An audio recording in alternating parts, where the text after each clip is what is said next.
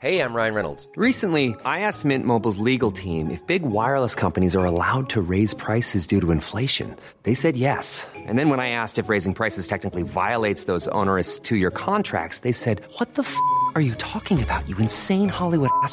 So to recap, we're cutting the price of Mint Unlimited from $30 a month to just $15 a month. Give it a try at mintmobile.com slash switch. $45 upfront for three months plus taxes and fees. Promo rate for new customers for limited time. Unlimited more than 40 gigabytes per month. Slows. Full terms at mintmobile.com.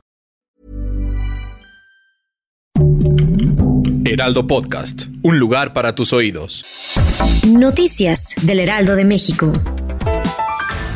Este martes 25 de octubre, el plantel del Colegio de Ciencias y Humanidades CCH Plantel Sur de la Universidad Nacional Autónoma de México suspendió clases presenciales por el paro convocado luego de darse a conocer el caso de un presunto abuso sexual cometido contra una alumna al interior del plantel, a quien supuestamente le negaron el apoyo en el área jurídica y le solicitaron que mantuviera en silencio su caso.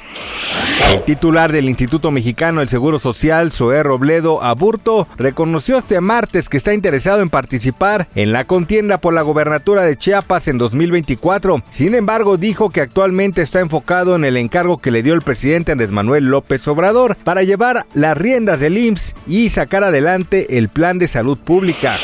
El presidente de Estados Unidos, Joe Biden, advirtió el martes a Rusia que no use un arma nuclear en la guerra con Ucrania y dijo que tal escalada sería un grave error.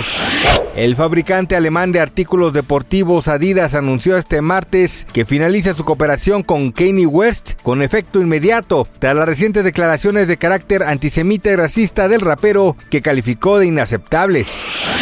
Gracias por escucharnos, les informó José Alberto García. Noticias del Heraldo de México.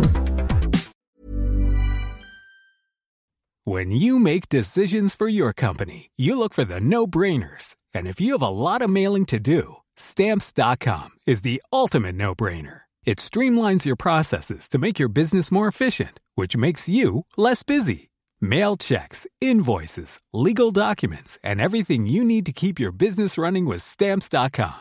Seamlessly connect with every major marketplace and shopping cart. Schedule package pickups and see your cheapest and fastest shipping options from different carriers. With rates up to 89% off USPS and UPS rates. And with the Stamps.com mobile app, you can take care of mailing and shipping wherever you are. Make the same no-brainer decision as over 1 million other businesses with Stamps.com. Sign up with Code PROGRAM for a four-week trial, plus free postage and a free digital scale. No long-term commitments or contracts. That's Stamps.com.